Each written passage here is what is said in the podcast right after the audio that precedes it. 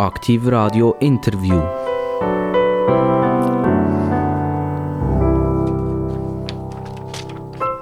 Aktiv Radio, das Radio, wo begeistert, das Radio, wo da ist, damit wir ein bisschen mehr wissen in Zukunft, damit wir ein bisschen mehr sehen, ein bisschen mehr darüber nachdenken und für das haben wir immer interessante Gäste bei uns. Und jetzt haben wir einen, der heißt Alois zum Vornamen und er heißt Huber zum Nachnamen. Also schweizerischer geht fast gar nicht. Ich begrüße ganz, ganz herzlich der Alois Huber, Nationalrat von der SVP aus dem Kanton Aargau. Ja, danke vielmals, grüezi miteinander. Grosse Freude und Spass, dass ich hier darf da sein darf, ein bisschen etwas über mich darf erzählen, über mein Leben. Ich finde das immer toll. Danke vielmals. Alois Huber, Sie sind Nationalrat geworden äh, 2020. Also das ist jetzt äh, gar nicht mal so wahnsinnig lang her. Wie haben Sie sich eingelebt in diesem Nationalrat? Ja, das ist ganz eine spannende Frage. Ich glaube, ich bin ein ganz spezieller Fall gewesen. Ich bin gekommen, wo das Corona ausgebrochen ist. Zwei Wochen da gewesen, die Sitzung abgesagt. Äh, für mich war es recht schwierig, gewesen, bis ich dort drin war. Nachher sind wir in der Expo-Halle, die auch sehr speziell war. Kommissionssitzung, Abstand 5 Meter, da niemand können fragen. Also ich alles ein bisschen kämpfen. Äh, am Anfang fast ein bisschen deprimierend gewesen. Manchmal hast du das Gefühl gehabt, bin ich wirklich am richtigen Ort. Und nicht so trotz, jetzt wo ich dem bin, macht es der Spass. Äh, das ist klar mit Hof und Tiefs. Das macht, ja, aber jetzt ist es wirklich gut, danke. Alois Huber, Sie haben zweimal probiert, in den Nationalrat zu kommen. Es war am 15. Ist es 2015 haben Sie kandidiert. Es hat nicht geklappt. 2019 haben sie nochmal kandidiert. Also das, das heisst, da ist schon jemand dran, der ein durchhalten will, durchhalten hat. Normalerweise sagt man, ja, nein, also wenn sie mich nicht wollen, weil sie mich nicht haben. Dann die, die, dass die Bevölkerung weiß ja nicht, was sie verpasst mit mir, oder? Und dann tut man den Kopf in den Sand stecken und hört auf. Nein, der Alois Huber ist wieder angetreten, 2019. Es hat dann ein bisschen besser geklappt, aber einfach immer noch nicht ganz geklappt. Und es Jahr später oder ein bisschen später, glaube kaum, kaum nach den Wahlen, hat es dann geschält bei euch. Was ist dort ganz genau passiert? Ja, also es ist so, ich habe wirklich zweimal, das erste Mal einfach bin ich sogenannter Listenfüller gewesen, bin, habe ein sehr gutes Resultat gehabt, im zweiten Mal natürlich mit Erwartungen drin, bin sehr weit vorne gestartet die Situation ein bisschen speziell Jean-Pierre Galatti hat als Nationalrat kandidiert und als Regierungsrat, hat da wahrscheinlich ein gutes Resultat gemacht. Es war gut 100 Stimmen von mir. Gewesen. Zwischen mir war noch Steffi Heimgartner. Gewesen. Ehrlich gesagt bin ich dann schon ein bisschen deprimiert gewesen, ich wollte wirklich auf das Bern und habe gehofft, ich komme auf das Bern. Nachher sind die äh, zweite Wahlgang, Ständerat, Regierungsrat. Ich habe nie gedacht, dass im Hans-Jörg Knecht langt und im äh, Jean-Pierre Galatti, also jetzt nicht auf Personen bezogen, es hat in beiden gelangt und das heisst Stefanie Heimgartner und ich können nachrutschen. Jean-Pierre Galatti hat die erste äh, Session gemacht und seither, seit dem 20 bin ich dabei. Also das heisst, es sind zwei SVPler, hat aufgespült oder rausgespült aus dem Nationalrat. Und dir seid in, der, ja, in, dem, in dem River, in dem äh, Flüssli hinterher geflossen und plötzlich sind wir in diesem Nationalratssaal innen. Das ist fast ein bisschen unerwartet gekommen. Und hat das eure Lebensplanung ein bisschen durcheinander gebracht? Ja, das ist schon ein bisschen unerwartet gekommen, weil der zweite Wahlgang ist äh, am Sonntag vor oder eine Woche vor Sessionsbeginn gewesen, oder? Und nachher habe ich gesagt, oh, innerhalb von einer Woche meinen Betrieb umstrukturieren, als der läuft. Ich meine, wir haben äh, fast 70 Kühe, wir haben Mastzeuge. Ich habe gewusst, der Betrieb muss gut laufen, wenn ich nicht um bin. Und das hat mich schon ein bisschen äh, gefordert. Hatte vielleicht auch das Glück, dass der schon Pierre Galatti gesagt hat, die erste äh, Session, die mache ich. Ich bin ja dann noch nie Regierungsrat, erst ab 1. Äh, Januar. Und das war vielleicht auch ein Vorteil gewesen, der Nachteil war, ich bin halt nicht so eingeführt worden wie die Neuen dort oben. Aber im Nachhinein war es sicher richtig. Ich konnte auf dem Betrieb noch ein bisschen, äh, ja, mich ein bisschen einrichten, personell noch ein bisschen Zeug suchen und so. Das war nicht einfach. Wir haben hier ein paar Anläufe genommen und jetzt personell ist es eigentlich jetzt seit dem Jahr wirklich gut. Also ich habe inzwischen die gute Leute gehabt, aber nur kurzfristig. Und jetzt seit dem 1. Januar ist, wo ich nie gedacht habe, unsere Tochter auf dem Betrieb, unsere Anja. Und äh, das ist eigentlich schon noch toll. Sie ist gelehrte äh, tiermedizinische Praxisassistentin, hat ein auch gutes Flair für äh, Tiere und sie hat auch Freude an unseren Kühen und sie macht das wirklich toll. Und mit den anderen Leuten, die noch auf dem Betrieb sind, das funktioniert jetzt gerade wirklich sehr gut und das tut mich vor allem äh, auch psychisch entlasten. Kommen wir schnell zurück in den Nationalratssaal. Ähm, sie sind dort angekommen, eben 2020, und äh, sind die ganze Corona-Geschichte jetzt mittlerweile äh, können sie im echten Nationalratssaal tagen bei den Sessionen. Wie muss man sich das ein bisschen vorstellen? Ist das so wie eine Schulklasse, sagen wir vierte Klasse, und äh, dort zügelt einer zu und er kommt, wird einfach in die Klasse hineingesetzt und keiner kümmert sich um ihn. Und er ist so ein allein im Pültli und äh, hofft, dass er irgendjemanden einen Freund findet. Wie kann man sich das vorstellen als neuen SVP-Nationalrat, der einfach hinten rutscht, wird er begrüßt, äh, ist man sofort involviert, ist man in den politischen Geschäften sofort dabei, wird man ernst genommen oder äh, muss man sich das richtig erarbeiten? Also es ist schon speziell, vielleicht fange ich ein bisschen weiter vorne an. Ich bin ja acht Jahre im äh, Gemeinderat in Mörike-Wildeck. Dort war es ganz anders. Gewesen. Dort hat man eine Gemeindeschreiber, ein Gespendli, die haben einem total eingeführt, schon vorher. Dann bin ich in Grossrat gekommen, dort bist du schon ein bisschen auf die allein gestellt. Gewesen. Es ist aber natürlich so, im Kanton lernst du äh, oder kennst du Parteigespendli schon viel besser. Ich habe jetzt in Bern das Glück gehabt, in meiner Reihe und vor mir gerade noch Aargau sitzen. Da hast du mal ein bisschen die Leute gehört. Das ist sicher ein Vorteil. Aber im, äh, in Bern musst du schon sehr viel selber erarbeiten. Du musst dich bemerkbar machen, also die Leute auf dich zukommen und sagen, das wäre doch etwas für dich oder da könnte man machen und so. Und das ist schon noch speziell. Und es hat ja mal den Spruch gegeben, man hört es heute ein bisschen weniger, aber äh, dass der Nationalrat ein Haifischbecken ist und ich würde das eigentlich fast ein bisschen unterschreiben. Schlussendlich schaut er gleich wieder jeder ein bisschen für sich. Und das ist nicht immer einfach. Das ist ja mit der Grund, wieso dass es viel gibt. Oder, oder sie probieren es wenigstens, den Absprung zu finden im Nationalrat, dem, dem, zum Ständerat zu gehen. Weil man sagt, der Ständerat ist mehr noch ein Sachpolitik und weniger Hickhack-Politik. Und ist vor allem nicht so gross. Oder? Wir haben zwei Ständeräte pro Kanton. Mhm.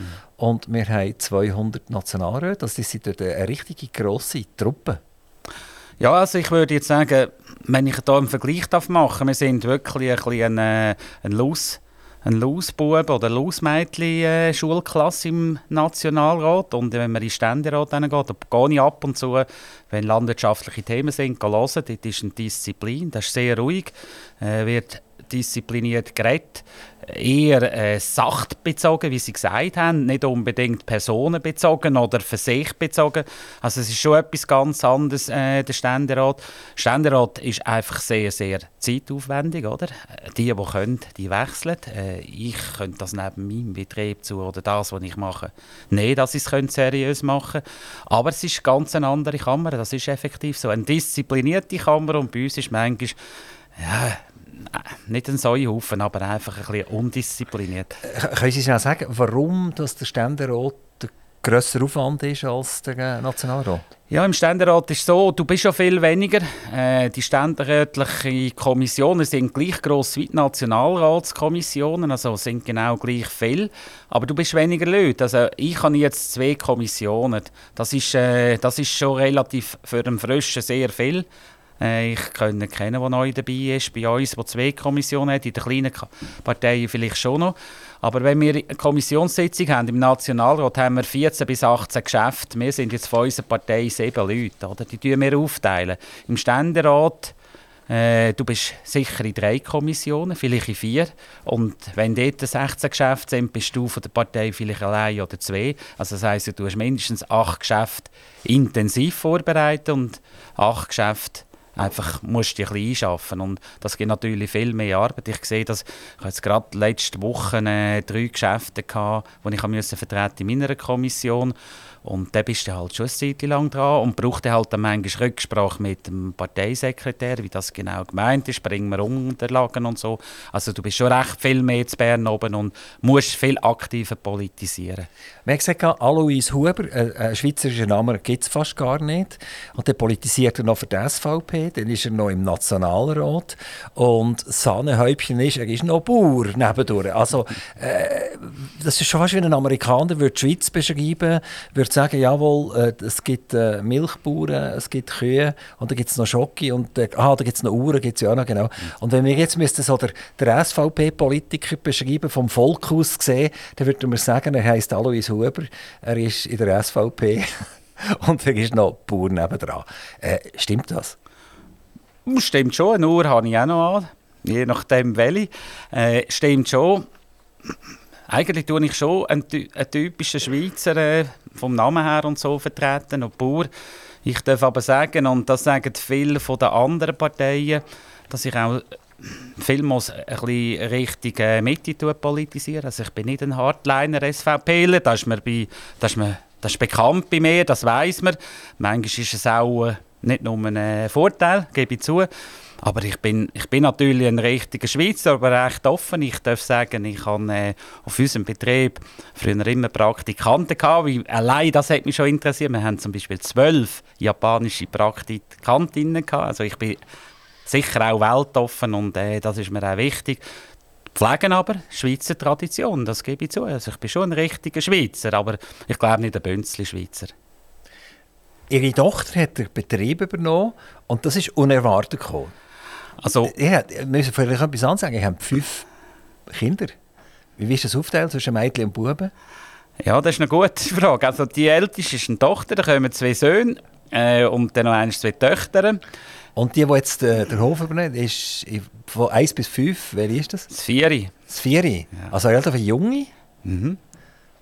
Und äh, hat sie immer schon ein bisschen mitgeholfen auf dem Hof und denkt, ich könnte das mal übernehmen? Oder, oder äh, ist eher, denkt sie, dass der, der älteste Sohn das macht? Nein, das ist nicht so. Also, da sind wir jetzt wieder traditionelle Schweizer Familie oder Bauernfamilie. Also bei uns haben die Kinder immer ein bisschen mithelfen wie äh, ich das, oder meine Frau und ich haben das ein bisschen gelebt. Eine Familie ist auch eine Gesellschaft, eine Gemeinschaft und man hilft einander. Das haben wir so unseren Kindern beigebracht. Manchmal sind sie gerne gekommen, manchmal widerwillig. Aber nicht, dass sie ihre Freizeit und alles auch der älteste Sohn, der ist im Gastgewerbe. Das wäre, äh, wär, glaube nie ein Bauer geworden, denke ich jetzt einmal von dem her. Obwohl er äh, mit den Tieren haben eigentlich alle fünf Kinder haben sehr guten Bezug zu den Tieren, aber nicht, dass das seine, seine Arbeit gewesen wäre.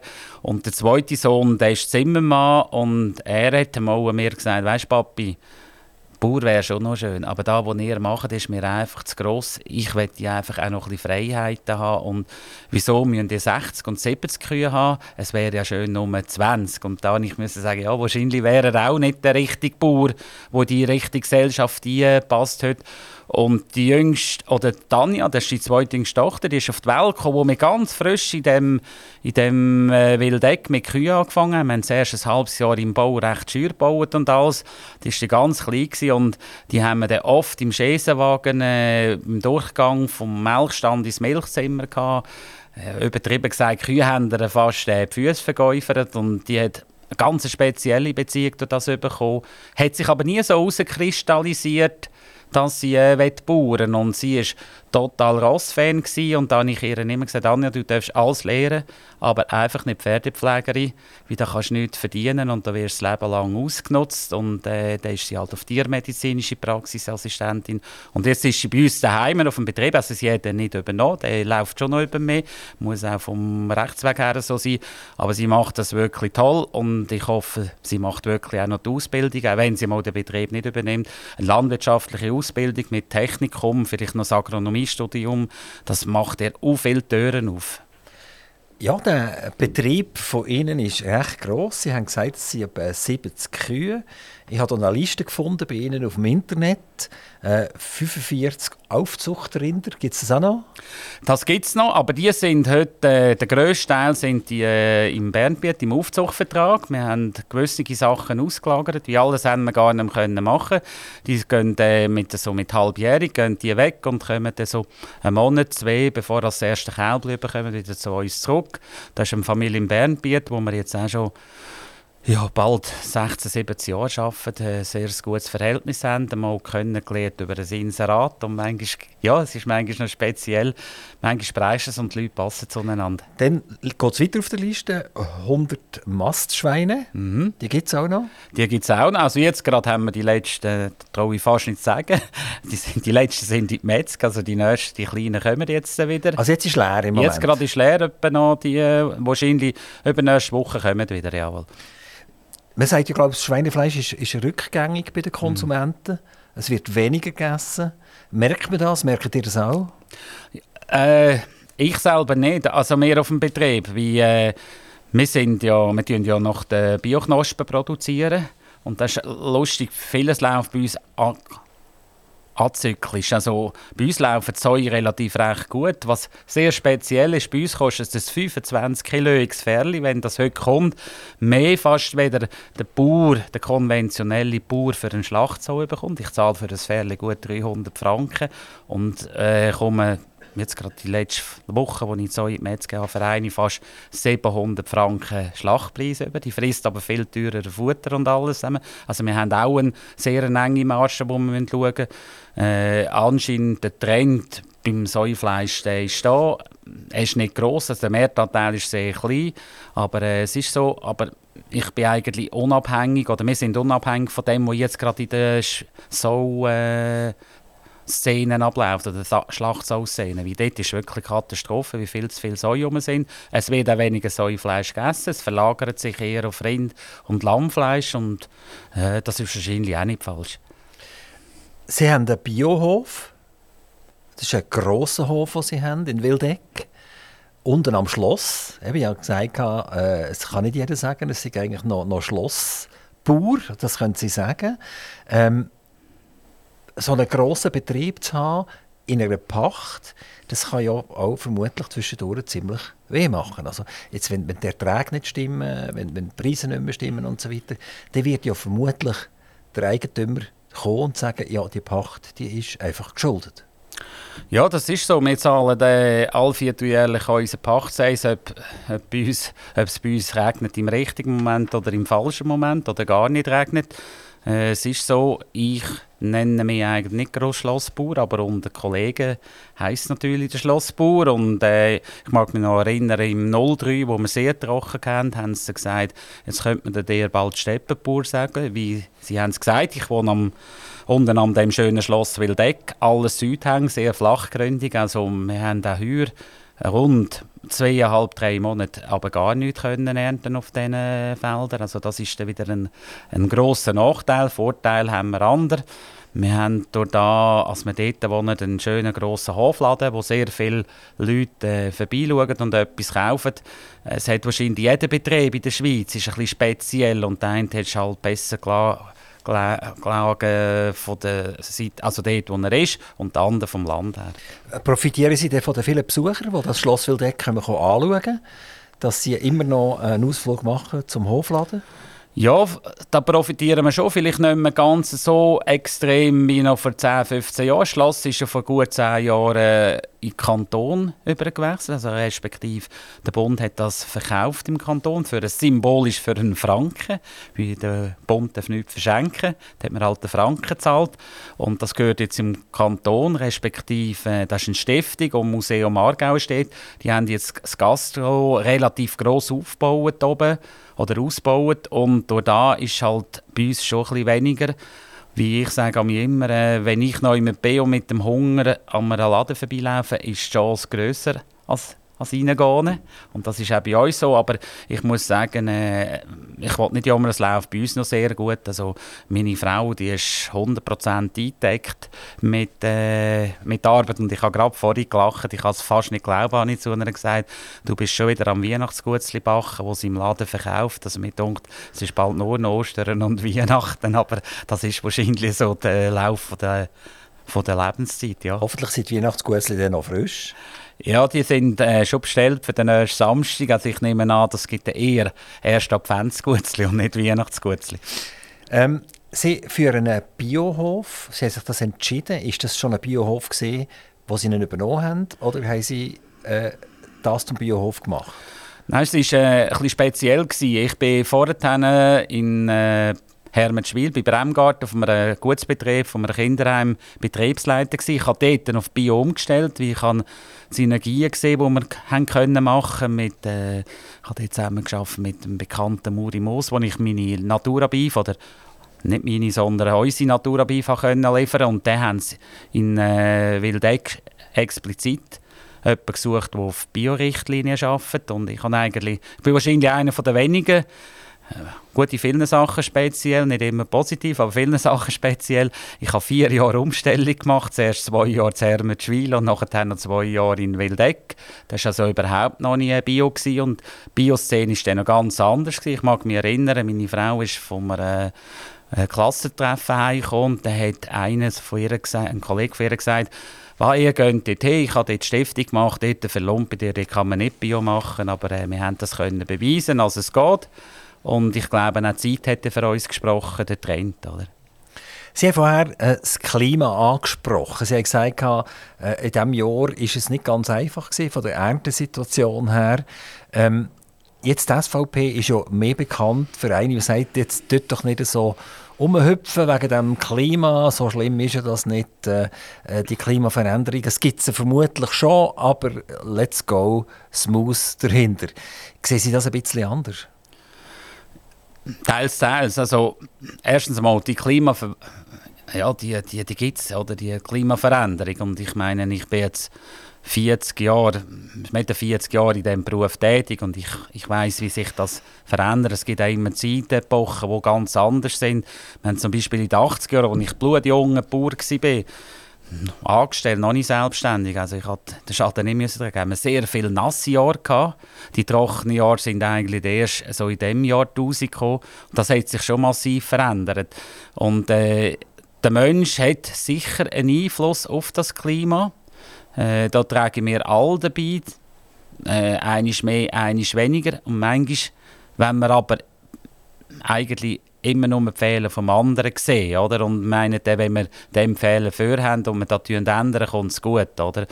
Äh, ich denke, wir sind ja mit dieser Energiestrategie und wo wir jetzt sind im Bund, da dürfen wir nicht alles schlecht machen. Und das Interessante ist, wenn ich mit den Kollegen rede im Nationalrat, das sind ja sehr viele Unternehmer, sehr viele haben Photovoltaikanlagen. Und wenn du im Radio oder im Fernsehen Berichte hörst über Politik und über uns SVP, heisst ja, das sind die Schlimmsten. Aber eigentlich mache ich mir gleich noch Haufen für alternative oder erneuerbare Energie, wo man gar nicht würde glauben Vielleicht äh, tun wir es extremen, manchmal auch mit extremen Gegenargumenten antworten. Und wir können die Energie, äh, das Klima nicht einfach weglassen, aber wir müssen auch bewusst äh, dahinter gehen. Also allein mit Photovoltaikanlagen ist es nicht gemacht. Natürlich im Winter sagen wir jetzt, können wir es in den Bergen machen. Dort ist die Leistung x-mal grösser, aber im Sommer, ich habe x Berufskollegen, die da haben. Ich kann es leider nicht, weil meine Gebäude sind äh, historisch,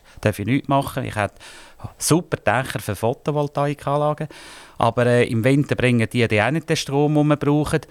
Und ich glaube, das ist ein bisschen das Problem. Und was, was mich aufregt, und das ist auch in der Landwirtschaft so, wir tun das Falsche forschen. Eigentlich wüssten wir schon lange, dass wir trockene Jahre haben, aber die richtigen Forschungen für eine resistente Sorten in Trockenheit haben wir eigentlich auch noch nicht. Und das ist da, wo wir manchmal ein bisschen senken gibt. Manchmal tun wir Sachen forschen, wo man einfach sagt, wo ich das Gefühl habe, das ist der engste Weg, da haben wir schnell einen Erfolg und da können wir einen Erfolg nachweisen, als wir das Geld wieder bekommen. Und also, ich bin da nicht ein extremer SVPler, der sagt, das gibt es nicht. Das gibt es effektiv. Und wir müssen auch etwas unternehmen. Wir haben auch ein Problem, dass nicht nur mehr in der Schweiz zu viele Leute sind. Wir sind auch auf dieser Welt langsam zu viele Leute, dass wir die ernähren können.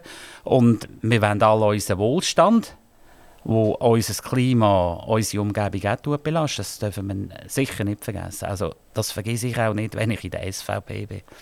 Ich würde gerne etwas sagen zum Faktor Zeit. Das habe ich auch an, an Gesprächen und Interviews können einbringen mit äh, sozialdemokratischen Politikern, die hier am Mikrofon waren. Ist folgendes. Äh, eigentlich wollen ja alle das Gleiche. Also man will ja an und für sich das Klima schonen, wenn immer möglich. Man will möglichst viele Alternativenergien. Da spricht ja schlichtweg einfach nichts dagegen. Jetzt ist es aber eine Frage, tue ich im Prinzip Druck machen wie wahnsinnig und mache einen Hype daraus. Jeder muss jetzt sofort und lässt damit die ganze Energiepolitik scheitern oder gehe ich das ein bisschen gemütlich an und sage, ob jetzt das ein Jahr früher oder später stattfindet, spielt nicht so eine Rolle. Es hat ja auch damit zu tun, dass wir jetzt bei den Photovoltaikanlagen eine Vervierfachung haben von den Preisen bis zu einer Vervierfachung, weil alle wollen Photovoltaikanlagen, niemand kann sie installieren, äh, man muss anderthalb Jahre darauf warten, damit man es überhaupt bekommt. Und so Hypes, die sind ja immer schlecht. Oder? Das Gleiche gilt für Bohrungen oder, oder Luft-, äh, Wasserwärmetauschen etc. Also die, die laufen wie wahnsinnig. Es kommt mir vor, wie bei den Beatmungsgeräten äh, damals bei Corona. Es nie gegeben, da hat die Firma die aufgefräst wie wahnsinnig und die haben mittlerweile nichts mehr zu tun, weil es braucht niemand mehr Beatmungsgerät. Also ich komme zurück zur Frage und das ist der Faktor Zeit. Könnten nicht die politischen Parteien sich mal zusammensetzen und sagen, wir wollen eigentlich alles Gleiche. Die einen wollen es mit dem Brecheisen, die anderen wollen vielleicht ein bisschen zu lang, dass man irgendeinen vernünftigen Weg kann finden miteinander. Ja, das ist eine gute Frage. Also ich, ich, ich tue Politik immer ein, bisschen vergleichen, es setzt sie wie eine Familie, oder? Und in einer Familie ist es auch so, der eine will äh, etwas und der will es morgen schon. Vielleicht ist das Kind und der Vater, der es dann muss zahlen sagt, ja nein, es pressiert nicht und probiert es lang rauszustüdeln, bis es nicht mehr geht. Und so läuft es ein bisschen in der Politik. Eigentlich wäre das der richtige Weg, oder? Und ich denke, äh, wenn, wir, wenn wir da wirklich zusammenhocken würde man vielleicht auch sehen, dass beide Seiten gut und schlecht sind. Oder? Äh, das Thema, das wir jetzt gerade haben, die Elektroauto möglichst schnell, wir haben ja schlichtweg den Strom eigentlich nicht. Auf der anderen Seite habe ich vorhin gesagt, die Forschung enttäuscht mich an wie sie machen etwas, wo nicht viel, wo nicht, wo nicht weiterkommst. Zum Beispiel äh, wir haben einmal das Auto, mein erstes Auto, ich glaube etwa 12 bis 13 Liter, je nachdem, wie ich in meinem jugendlichen Fahrstil gefahren bin, Benzin gebraucht. Heute, jetzt bin ich mit einem Kleinklassauto gekommen, ich brauche nicht ein grosses Auto, das 6,5 Liter oder noch weniger äh, braucht. Aber ich bin überzeugt, die Forschung ist dort äh, stillgestanden. Man hat nichts gemacht. Man könnte mit viel weniger äh, Benzin äh, 100 Kilometer weit fahren. Was, was ich auch sage, ich bin zum Beispiel nicht ein totaler Befürworter für Ölheizungen. Öl, Rohöl, ist ein endliches Produkt. Rohöl brauchen wir heute fast an allen Orten. Ich glaube, wenn wir das nicht mehr haben. Ich weiß nicht, ob da die Halterung noch alles wird stehen, jetzt von dem Mikrofon, wo ich reinrede. Und das ist uns auch nicht bewusst, oder? Äh, das Rohöl verteufeln auf der einen Seite und auf der anderen Seite sagen, nein, mit Rohöl rumfahren oder mit Benzin, wenn es äh, raviniert ist, das ist super. Und schlussendlich müssen wir auch mit Tiefgründigen denken. Äh, ich, finde, ich selber finde auch, wenn man nicht muss Öl verheizen, das ist ja gut. Wieso müssen wir ein Produkt verheizen? Wo eigentlich viel wertvoller ist. Also ich, schaue, ich sehe ja da noch ein auf die Straße raus. Ohne Rohöl würde draussen kein Auto fahren. Man hat keine Pneu, man hat, äh, ja, es, wäre eigentlich schrecklich. Und darum sage ich, müssen wir sicher daran hin. Und die Frage ist berechtigt. Äh, der Störmichheib und der Faulkeib oder der Lahmkeib, der nichts machen will, wir müssen eigentlich den Mittelweg finden. Das ist richtig so. Wie, wie ist das, wenn Sie so ein schlechtes Jahr haben, wenn jetzt tatsächlich das Gemüse verdorrt oder äh, der Weizen nicht mehr kommt oder, oder der Mais geht noch kaputt etc. Ist man da versichert? Zahlt irgendjemand etwas? Oder muss man schlichtweg einfach sagen, das Jahr ist außer Spesen nichts gewesen? Also es ist jetzt so, neu will man jetzt über Tagelversicherungen so eine Versicherung aufbauen. Die wird aber je mehr als wir Trockenheiten haben, je teurer. Und dann musst du dir wirklich überlegen, willst du wirklich so eine Versicherung machen, oder? Auf der anderen Seite musst du einfach lernen leben mit dem. Ich bin ja ein, nicht nur ein voll echt Schweizer, wie wir vorher mal kennen. Ich bin ein echter Freiämter im Aargau, also ein, ein äh, Herdgrind, sagt man auch mit. Freiämter haben harte Grinde. Und wenn ich die ersten 35 Jahre von meinem Leben habe ich dort oben verbracht. Ich habe dort oben ganz andere klimatische äh, Einflüsse gehabt, weder jetzt in Wildeck. Das klingt jetzt ein bisschen komisch, aber im Freiamt oben ein trockenes Jahr das ist bei uns schon eine Katastrophe in Wildeck unten. Wir haben massive Ernteausfälle und sie haben ein trockenes Jahr, oder? Ein nasses Jahr, sagen wir bei uns, und das ist nicht schlimm. Wir müssen einfach schauen, wenn wir unser Futter können tun Im Freiamt jammern es schon und in der Innerschweiz sind sie schon bald am... Äh, wie muss ich dem sagen, bald am Einsumpfen, oder? Und das sind so Sachen und mit dem muss du lernen leben. Ich muss sagen, ich, ich es langsam, äh, es wäre sicher enger gewesen, ich wäre auf diesem Betrieb aufgewachsen, weil wenn du etwas erlebst von Kindsbeinen her, du hast es viel anders und, und auch äh, einschätzen und vielleicht auch nicht ganz so extrem.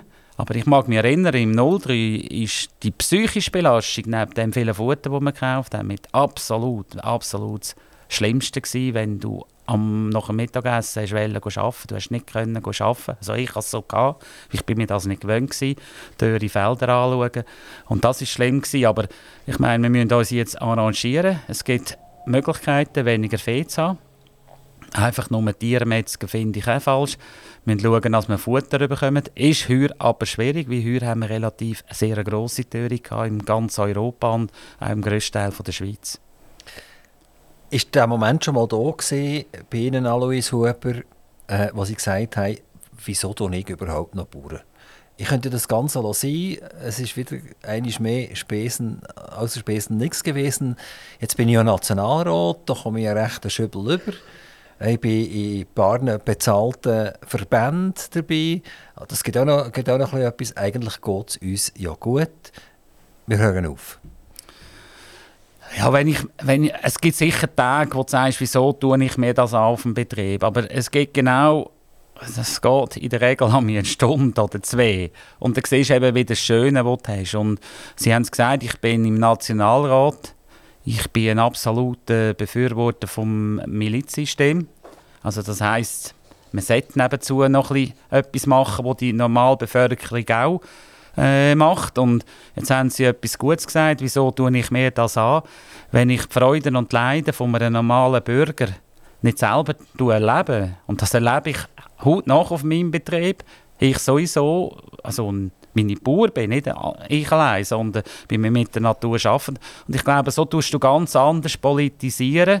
Und ich glaube, das ich von mir sagen, ich kann nicht denkst, aber auch die Freude von einem normalen Bürger. Und das ist manchmal ein bisschen das Gefühl von mir, dass Bern oben in diesem Bundeshaus zu wenig rum ist. Da werden manchmal Entscheidungen getroffen oder Behauptungen aufgestellt, wo ich muss sagen, ich könnte mal einen Tag lang in eine, in eine Werkstatt arbeiten oder könnte mal einen Tag lang das Geld an einer Ladenkasse verdienen, nicht nur in der Landwirtschaft. Das sage ich übrigens immer, wenn meine Kollegen jammern, ja, verdienst nicht, du musst, her, musst arbeiten, sagen, ja, wir gehen dann unsere Produkte verkaufen. Ich will keine Minute tauschen mit einer Frau oder mit einem Mann, der an der Kasse, sei es Coop oder Migros oder was es ist, tauschen. Obwohl ich ihre Arbeit sehr, sehr schätze. Ich glaube, die haben viel den harten Job, weder mehr wir haben doch noch Freude, wenn wieder ein Kälbchen auf die Welt kommt und an dem baust du auf. Und auch meine Ämter, die ich habe nebenbei, ich glaube, ich bin verpflichtet, dass ich aktiv noch bauen So kann ich auch wirklich denken, was unsere oder meine Berufskollegen tun, äh, beschäftigen und auch was eine Last ist für sie und was nicht immer einfach ist. Ihre Tochter ist jetzt aufgewachsen auf diesem Betrieb, ja. hat ihn jetzt faktisch übernommen und äh, macht jetzt genau das, was sie gesagt hat. Es wäre für sie super gewesen, wenn sie, wenn sie auf dem Betrieb aufgewachsen wären. Mhm. Dann hätten sie alle Ecken und Kanten von dem Betrieb schon ein bisschen kennt und hätten weniger Fehler gemacht. Kann man sagen, das ist jetzt eigentlich absolut optimal. wie das läuft? Ja, das, kann, das muss nicht unbedingt optimal sein. Ich habe so gesagt, in Verbindung mit der Trockenheit, die wir hatten, als die psychische Belastung da war. Es ist aber auch, äh, es ist aber auch ein Vorteil, wenn du etwas Neues kannst anfangen und so. Zu, zu unserer Zeit äh, haben sehr viele Kollegen von mir ein Heimlehrjahr gemacht. Und ich habe das immer so schade gefunden, wieso sie daheim gehen arbeiten und nach der Stiftung auch noch gerade daheim bleiben. Hätte ich nie gemacht, wie ich wollte die Welt kennenlernen. Ich habe zum Beispiel mein zweites Lehrjahr im Welschen gemacht. Ist die ersten zwei Monate sehr her gewesen, weil zur selben Zeit bist mit dem Schulfranzösisch, das wir nicht hatten, da bist äh, am Rand gestanden und da hat man, vergisst man immer, das habe ich auch irgendwie, merkst du da, ja, die haben ja ihre Akzente also ein, ein Walliser, äh, Unterwalliser redet anders Französisch weder ein Genfer, weder ein Neuenburger, weder ein Wattländer. Und als ich das mal festgestellt habe, hat einer gesagt, ja, jetzt lernst du es wenn du das spürst. Und, und ich habe das immer schade gefunden, die, die einfach gerade von der Haustür gehen arbeiten. Ich schätze es heute noch. Heute ist es nicht im Ganzen aber die erste, ich habe ja mittlerweile weiter, also wir hatten 30 Lehrlinge ausgebildet und die ersten 10 Lehrlinge sind nicht vom Kanton Aargau gewesen. Ich habe das immer toll gefunden, als die ein bisschen weg sind von daheim, die bringen frische Luft hier und äh, in mir manchmal auch. Und mir, ich habe auch meinen Lehrlingen immer gesagt, ihr müsst einfach wissen, ich mache nicht alles richtig auf dem Betrieb und was wir falsch machen, da könnt ihr auch lernen daraus. Und, und ich denke, es hat auch Vorteile, wenn man nicht immer daheim ist. Aber es ist so, dort wo ich jetzt bin, hat mich auch geprägt. Ich habe, ohne, ohne zu plagieren, mich müssen dort arbeiten. Nein, dort bist du nicht einfach gekommen. Wir hatten x Bewerber, gehabt. wir hatten 30, 35, die, die den Hof pachten Und das ist ein bisschen meine Krankheit. Wenn mal etwas läuft, bin ich einmal nicht mehr zufrieden. Und das ist wahrscheinlich auch der Grund, wieso ich, also politisch bin ich schon in der Schule sehr, äh, sehr interessiert gewesen. Wir hatten einen SP-Lehrer der sehr viel politisiert hat mit uns. Einen SP-Lehrer, wo ich eigentlich gefunden habe, oh, die SP ist noch ganz eine gute Partei zur selben Zeit. Irgendwann hat es den Wandel gegeben. Aber äh, das bin ich wahrscheinlich auch in die Ämter und, und in, die, in die Politik, ich brauche immer noch ein bisschen etwas, etwas anderes. Ich, ich, ich, ich, habe immer noch bisschen gelöscht nach etwas, was ich noch nicht können, was ich noch erfahren und ja, ich habe ja jetzt ein Alter erreicht, vor zwei Tagen, wo ich gesagt habe, das ist mir noch gleich, aber äh, eigentlich will ich es gar nicht. Ich habe noch so viele so viel Sachen in meinem Kopf, die ich machen will.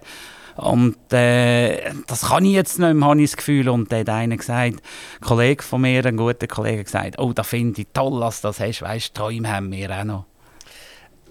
Ich würde gerne mal in Ihren Terminkalender hineinschauen und dann würde ich selber als Außenstehender sagen, ist der Alois Huber eigentlich noch Bauer? Sie sind Mitglied vom Nationalrat. Sie sind Präsident vom Schweizerischen Pächterverband. Sie sind Vizepräsident vom Bauernverband, vom Schweizerischen Bauernverband. Das war übrigens eine Kampfwahl, gewesen, glaube ziemlich heiß, oder? Mhm, das war, so. glaube etwa vier oder fünf, gewesen, was ich da ja, nicht gerade Köpfe eingeschlagen habe, aber alle haben unbedingt wollen. Also wenn ich jetzt das zusammenzähle, das Nationalratsmandat, und das macht man ja nicht nur bei den Sessionen, sondern braucht es relativ viel Zeit, um die Stöße von Papier durchzulesen, um zu verstehen, was es überhaupt geht. Der Schweizerische Pächterverband ist ja auch nicht ganz ohne. Und jetzt der Bauernverband, der ist wahrscheinlich relativ intensiv. Also, dann die Bauern sind noch irgendwie vom 2 Uhr morgen bis um 4 Uhr morgen und der Rest gehört der Politik und der Verband. Ist nicht ganz so. Äh, also Sie haben recht, ich mache sehr viel. Manchmal gibt es Tage, wo ich äh, gerne mehr auf dem Betrieb wäre. Und wenn ich manchmal eine Woche auf dem Betrieb war, sage ich, jetzt wäre ich wieder froh, ich könnte ein bisschen etwas anderes machen. Es ist so, vielleicht Tagesablauf, Session. Ich tue pro Session in diesen drei Wochen, wir haben ja die ersten zwei Wochen immer äh, vom Montag Mittag um halb drei bis äh, am Donnerstag Mittag Session. Die ersten zwei Freitage sind frei. Und äh, ich schlafe in der Regel nur in Bern oben, wenn wir am Abend noch eine Kommissionssitzung haben, da gibt es auch, oder am Morgen am vor der 7. schon Kommission, dann schlafe ich in der Regel oben, sonst gehe ich heim. Und wenn ich heimgehe, gehe ich bis an wenige Ausnahmen am Morgen um halb fünf auf, gehe Kühe melken. Das ist, äh, mein Beruf ist eben auch mein Hobby. Das ist ein bisschen mein Hobby, wie Kühe sind mein Hobby. Äh, ich wahrscheinlich, oder meine Tochter hat das total von, von mir geerbt. Kühe, Fan von Kühen und die liebt Kühe über alles, das hat sie von mir. Und ich gehe in der Regel immer um halb fünf auf, tue melken, gehe so um vier ab sechs rein. Viertel vor sechs fangen meine Leute an. Das ist in der Regel ein Lehrling, ein polnischer Mitarbeiter haben wir schon bald neun Jahre und jetzt meine Tochter. Wenn ich gerade eins frei habe, sind alle dort. Und dann gehe ich hier, duschen. Zum Morgen das lasse ich in der Regel auf der Seite, gehe möglichst schnell, sehr knapp am Bahnhof Wildeck. Sieben ab sieben bin ich dort. Bin ich äh, sechs Minuten vor sieben, acht in Bern, acht vor die Session an. Zwei Minuten vor Beginn bin ich in der Regel dort. Äh, äh, nach Beginn bin ich dort, bin fast einer der Ersten, der dort ist. Und dann kannst du eben, vielmals sagt man ja, äh, sie lesen Zeitung und meinen Seva machen. Die, die mal reinschauen, müssen mal sich achten. Wir hocken ja viel am Laptop. Oder? Und manchmal ist ja das auch langweilig, denen dort vorne zuzulassen, wie zehn erzählen das Gleiche. Wie, wenn einer meint, im, Nationalratssaal wird Politik gemacht, das ist übrigens auch nicht im äh, Grossratssaal so, die wird außerhalb vom Saal gemacht. Also du hast einen Haufen Zeit und du kannst, gebe ich jetzt ganz ehrlich zu, ich tue natürlich viel noch Mail beantworten dort und ich schaue auch zum Beispiel Sitzungen vom Pächterverband, dass man sich könnte, wenn es geht, irgend so in einem Zeitfenster machen. Der Schweizer Spurenverband haben wir sehr viele Sachen, wenn wir während der Session in Bern. Wir haben, äh, das hat wahrscheinlich durch Corona auch Vorteile, hat man gelernt, äh, Videokonferenzen zu machen. Wir haben Präsidiumssitzungen fast bis an zwei im Jahr. Wir haben alle Monate eine mindestens. Vor jeder Vorstandssitzung haben wir daheim. Das erleichtert natürlich sehr viel. Ich denke auch, unser Präsident Markus Ritter, der noch viel mehr macht, wenn der noch jedes Mal müsste auf Brok fahren für eine Präsidiumssitzung äh, von Altstädten aus. Äh, das, und dann hat es einfach ein bisschen zu, wie teilt man sie, aber ich bin natürlich schon nicht mehr 80% auf dem Betrieb. Aber das ist ja das Schöne an meiner Tochter. Äh, sie sieht sehr viel und sie, sie fragt sehr viel. Und ich bin eigentlich einer, der immer sagt, dass kein Nachteil, das hat einen Haufen Nachteil gebracht, aber in meinem Job bringt es natürlich wahnsinnig viel Vorteil. Äh, ich tue natürlich mit der Tochter telefonieren, als sie da denkt, oder sie läutet mehr an und so. Ich bin eigentlich wirklich vom, äh, vom Melker, das mache ich noch, aber vom Traktorfahrer und so ein bisschen der Manager geworden vom Betrieb. Der, der Markus Ritter, Sie haben erwähnt, er ist Ihr Chef beim Verband, beim Schweizerischen Bauernverband. Er ist eine sehr präsente Figur. Also er wird geschätzt von Fernsehen, Radio und Presse. Äh, das braucht auch mega viel Zeit. Wie, wie tut er sich hier absprechen? Ist er ein bisschen dran zu überlegen, ob der, der Alois Huber ein bisschen mehr machen soll? Und dass das Fernsehteam nicht immer unbedingt auf sie Biohof muss springen oder er zu ihnen, sondern dass der Vizepräsident ein bisschen mehr macht. Also vorweg kann ich gerade mal sagen, wegen Markus Ritter bin ich ja da. Er, ist schon, er hat ja glaubt, die Anfrage gehabt, hat ja mehr verwiesen. Vielleicht schnell wie der Bauernverband im Präsidium aufbauen. Wir sind ja drei Vizepräsidenten. Neben mir ist dann Jalande, der die Bäuerinnen vertreten. Sie haben seit etwa zehn Jahren einen festen Sitz. Bauern, äh, Bäuerinnen- und Landfrauenverband. Das macht sie, tipptopp. Da ist der Fritz Klauser, der die Westschweiz als Vizepräsident vertreten und ich darf äh, seit gut einem Jahr äh, die Deutschschweiz vertreten, wo, wo sie ja gesagt haben, wo wir äh, einen Kampfwahlkampf von vier Kandidaten über fünf Wahlgänge, wo eigentlich fast ein Krimi war am Schluss. Und äh, der Ritter Markus probiert sicher einen Haufen Neues abzugeben, wir probieren auch immer einen Haufen abzunehmen. Es ist aber so, er ist natürlich, Sie haben es auch vorhin erwähnt, so stark, dass natürlich das Fernsehen manchmal lieber einen Markus Ritter hat, weder äh, der Schlossbauer von Wildeck. Oder vielleicht kommt es gar nicht Sinn anzufragen, aber ich kann die letzte Zeit eigentlich sehr viel dürfen machen äh, für den Schweizer Spurenverband. Äh, das ist auch politisch, tust du natürlich absprechen.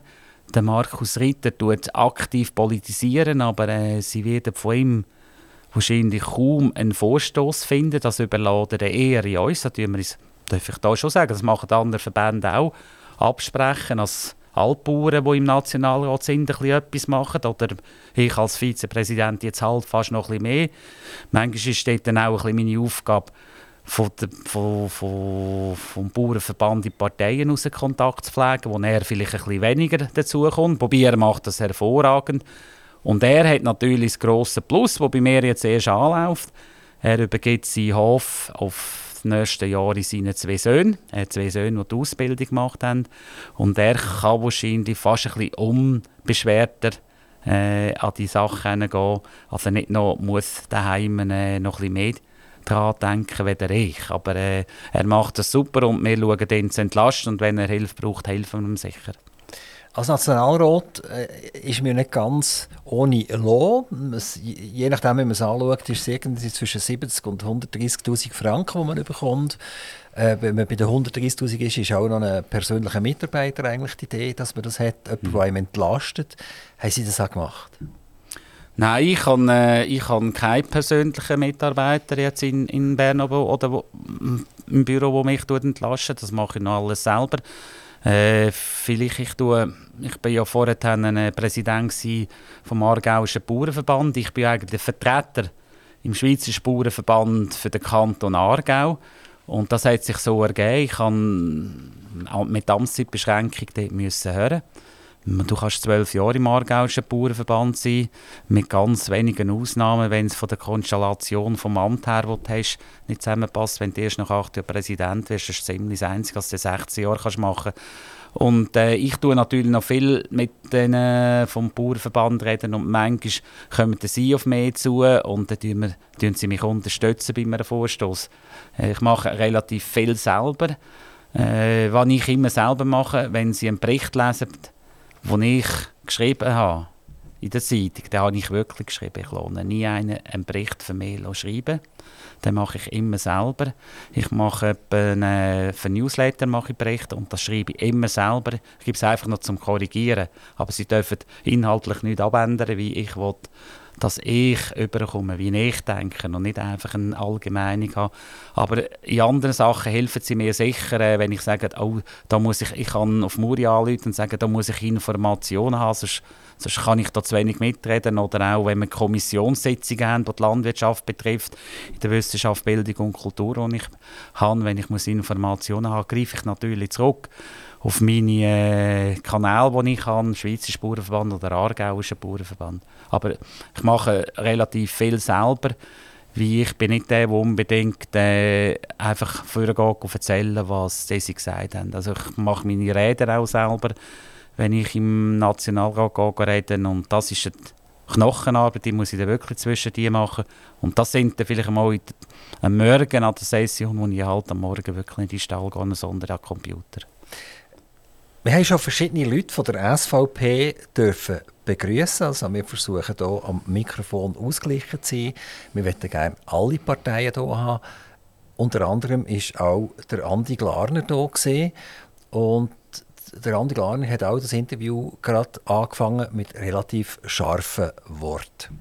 Und ich habe ihn dann gefragt, ähm, Herr Glarner, Sie haben ja gewisse Ideen, die schon fast wenn, wenn man gut zulässt, ihnen, und als ehemaliger Unternehmer, dann sind das schon fast manchmal, und da werde jetzt ein paar den Kopf schütteln, äh, sozialdemokratische Themen, die sie da anpacken. Aber durch die Wortwahl, die sie, sie ergreifen, tun sie einfach ihr Gegenüber fast ein bisschen schockieren, desavouieren und wenn ich so ein Gegenüber habe, dann mache ich Ohren zu und sage, ja, der soll doch weitermachen, dann lasse ich gar nicht zu. Jetzt, wenn ich ihnen zulasse, wieder umgekehrt, habe ich das Gefühl, das ist ein moderater Spruch, das ist äh, auf, auf einem zugehen und ihr sind in der gleichen Partei. Werfen Sie das denn der SVP vielleicht auch ein bisschen vor, dass sie sich zwischendurch einfach äh, zu stark mit, mit Wort und mit negativen Wort und wo, wo andere Menschen brüskieren, äh, die braucht, die nutzt und damit eigentlich nicht richtig gehört wird. Das ist, also, so wie sie jetzt Andi Glarner beschrieben hat, so hätte ich den ganz genau gleich beschrieben. Er ist übrigens Sitznachbar von mir. Wir haben es sehr gut miteinander, menschlich. Er hat äh, in gewissen Sachen sehr soziale Oder. Sie haben das richtig gesagt. Aber sein Ton, äh, ich muss auch mir sagen, komm Andi, bist jetzt einfach ruhig. Es bringt nichts. Es bringt wirklich nichts. Du machst eher gerade das Gegenteil. Aber ich muss sagen, wir haben Andi Glarner fast in jeder Partei. Oder? Es fragt sich die einfach, wie der Ton noch ist. Aber inhaltlich haben wir fast jeder Partei. Und das Problem ist, wenn Andi Glarner etwas sagt, wird er von den Medien ganz anders zitiert, wie zum Beispiel ein äh, Molina oder ein Cedric Wermuth bei der SP. Wird viel mehr angegriffen. Sie tun einfach anders provozieren, wie der Andi Glarner. Aber manchmal muss ich sagen, das regt mich manchmal auf, weil ich bin nicht so, aber nicht nur in meiner Partei, das regt mich eigentlich bei allen auf, die so politisieren. Manchmal braucht es aber auch, dass vielleicht mal einer ein bisschen anecken, dass man wieder ein bisschen anders nachdenkt. Aber äh, der Stil, das ist nicht mein Stil, Sie haben das äh, richtig erfasst, ich bin ein ganz anderer Politiker. Aber schlussendlich in der Sache sind wir gar nicht so weit voneinander weg und noch einmal, wir kommen sehr gut aus miteinander. Ich habe am Anfang viel gesagt, wo zu mir gesagt ah, das glaube ich ja nicht. Du hockst neben Mandy Glarner, da kannst du doch nicht neben Mandy Glarner hocken. Habe ich gesagt, ich hocke nicht neben ihm. Er hockt neben mir. Ich eigentlich nur den sagen, es spielt gar keine Rolle, ich muss ja mit allen auskommen und du kannst mit dem gut auskommen. Ich komme übrigens mit dem Molina in der, in der Kommission nicht tiptop aus. Also, da, das ist vielleicht ein bisschen abhanden gekommen, weil die Medien ein bisschen intensiver sind, aber man hat ja früher schon gesagt, äh, Ueli Maurer zum Beispiel, der Parteipräsident war, war noch Christine Brunner bei der SP. Und da haben wir immer gesagt, die zwei, der Ueli Maurer haben wir mal gesagt, mit der bin ich so gerne zu Mittag essen. Die, privat habe ich die Frau eigentlich sehr geschätzt und so. Und das kommt eben auch nicht über und das sind, äh, ich sage jetzt nicht ihr Radio, aber die Medien manchmal auch ein bisschen schuld, wie sie das aufbauen. Aber wir, wir, wir haben guten Kontakt untereinander, nicht mit jedem gleich. Du tust halt am Schluss das Menschliche anschauen. Wer passt besser menschlich zu dir? Aber ich, zum Beispiel jetzt der, der neue Nationalratspräsident, der jetzt in einer Woche der im Amt ist, der Gandinas, das ist ein menschlicher, ein toller Typ. Ich habe es mit dem auch gut und wir lassen auch gute Sprüche raus. Oder ich habe wirklich viel Kontakt mit denen und wir schätzen einander sehr als Menschen und auch wenn wir politisch nicht auf dem gleichen Pfad sind. Aber Gandinas und ich sind wahrscheinlich so, dass wir eben das ein bisschen anders sagen, vielleicht auch so erzogen wurden, als wir es anders sagen, dass es vielleicht draussen ein bisschen besser ankommt. Der Uli Maurer, der nicht mehr Bundesrat ist, äh, ist ja jetzt x Jahre lang verteufelt worden. Jetzt für die ersten Berichte an, wo man sagt, ja, eigentlich ist er gar nicht so schlecht gewesen. Und wenn er dann ganz weg ist, äh, wird vielleicht der eine oder andere ein Tränchen äh, müssen vergießen, weil er doch, wollen wir sagen, aus, aus, von einem Polteri zu einem sehr kollegialen und intelligenten Magistrat ist geworden. Das will vielleicht auch nicht alle unterstützen, aber ich glaube, er hat das Finanzdepartement einigermaßen im Griff gehabt. Und weil man ja nicht so recht weiß, wie das dort weitergeht, die Finanzen werden immer wie wichtiger aktuell. Wir wissen nicht so recht, wie der Wirtschaft weitergeht. Ähm, haben Sie irgend als Nationalrat einen Einfluss auf die Departementsverteilung? Nein, null, Gott sei Dank, null. Das müssen die sieben, die in diesem Rat, im Bundesrat sind, untereinander ausmachen. Und ich finde es gut, dass wir keinen Einfluss haben.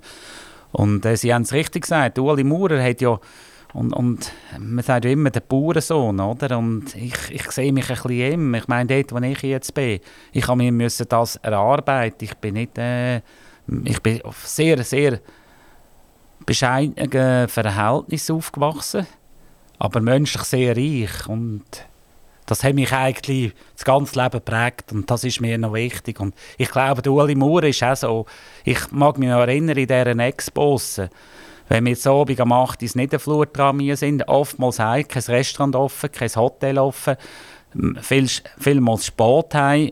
Wer ist in diesem Tram hineingehockt? Der Uli Maurer mit dem Velo heim vom Bahnhof und ich habe einmal gesagt äh, zum Uli Maurer, du Uli, da die Mappe, die du da dabei hast, ist das noch von der Schulzeit? Und dann hat er gesagt, nein, nicht ganz so. Und, das hat ihn so, äh, so populär gemacht, in Nähe. Also du hast gerade das Gefühl gehabt, ja, das ist ein Kollege oder ein Schulkollege oder ein, ein Mensch, wo, wo, wo dir sympathisch ist und Ich sage nicht, dass die anderen das falsch machen, aber das hat ihn ausgezeichnet und ich hoffe, der Nächste, der von unserer Partei kommt, sagt auch so, dass er wirklich näher ist. Der Uli Maurer, ich habe den erlebt an 25 Jahren Brunch auf dem Bauernhof. Wir haben ihn nicht mehr gefunden. Er ist bei den Leuten gehockt und ihm war ein Vögel wohl. Gewesen. Und ich glaube, das ist genau das, was ihm. Er hat wahrscheinlich Kraft geholt, um so lange in der Politik zu sein. Haben Sie auch schon mal gesagt, keine Lust? Wer? Oder? Nein, Sie? Uh, nein, das habe ich noch nie gesagt. Ich, vielleicht gibt's, bei uns ist es so, wenn man davor redet, kommen die Fragen. Und bei mir, ich habe mal ein Thema gehabt, da sind sehr viele Frauen fragen und so. Dann musst du noch hören, wie wenn die, die Welschen kommen, dass du noch verstehst, dass du weißt, was sie meinen. Ich habe noch nie gesagt, keine Lust. Ich mag mich aber äh, erinnern, ich hatte einen ganz schlechten Einstieg. Ich habe ja gesehen mit dem Corona. Und ich hatte endlich mal den Mut gehabt, dafür eine Frage zu stellen. Und als ich dran bin, hat, ich sage jetzt nicht, wer es war, ist die betreffende Person gesagt, ich beantworte keine Fragen mehr. Und das hätte mich schon ein bisschen getöpft. Als ich endlich den Mut hatte, das Mikrofon das erste Mal etwas zu sagen, hat die Person, die ich wollte fragen, gesagt, ich beantworte jetzt keine Fragen mehr. Ich habe es ein bisschen das, verstanden. Das darf die Person? Das darf sie, ja. Du musst nicht Antwort geben, wenn du nicht willst. Du kannst sagen, nein, diese Frage beantworte ich nicht. Äh, ich hätte absolut keine persönliche Frage gestellt. Persönliche Fragen darfst du so ab abwenden und da finde ich auch richtig, wie persönliche Sachen gehören nicht äh, in Nationalrat. Ja. Sie haben ja nicht nur fünf Kinder daheim und ganz viele Tiere. Sie haben ja eine ganz liebe Frau daheim, mhm. Silvia. Und äh, wie sieht sie eigentlich so, so ihre, ihre, ihre Karriere? Äh, ist sie auch schon mal gesehen und gesagt, Alois, sitz jetzt mal ab, ich werde jetzt dir mal sagen, der Donnerstag zu oben bist du daheim in Zukunft, weil wir sehen uns eigentlich gar nicht mehr. Ja, es ist noch interessant. Äh, ich habe ja eigentlich, wo wir einander kennengelernt haben, sehr intensiv Sport gemacht. Äh, wie es im Freiamt oben war, Sport, ein, ein totaler Randsport, Seilziehen, zweimal Woche Training, jeden Sonntag im Sommer an sogenannten Turnieren. Immer, äh, ich bin immer der, der noch zweimal in der Woche für mich etwas gemacht hat. Ich eigentlich immer unterwegs war und sie hat das gewusst. Aber sie vom Beruf her auch. Sie ist in der Pflege. Sie hat viel mal Nachtschicht gemacht, Sport und so. Wir haben das eigentlich gelernt und äh, es gibt Sachen, wo ich einfach weiss, da, da, muss ich Zeit nehmen für meine Frau. Das sage ich an meine anderen, da komme ich jetzt einfach nicht. Die Zeit gehört meiner Frau. Was ein bisschen speziell war, wo das geändert hat, vor allem, als ich im Gemeinderat aufgehört habe. Ich war vorher noch in der Feuerwehr. Am Schluss noch Kommandant, sehr viel zu Abend fort. Hat sie manchmal zu Abend gesagt, ja, musst jetzt du heute nicht fort?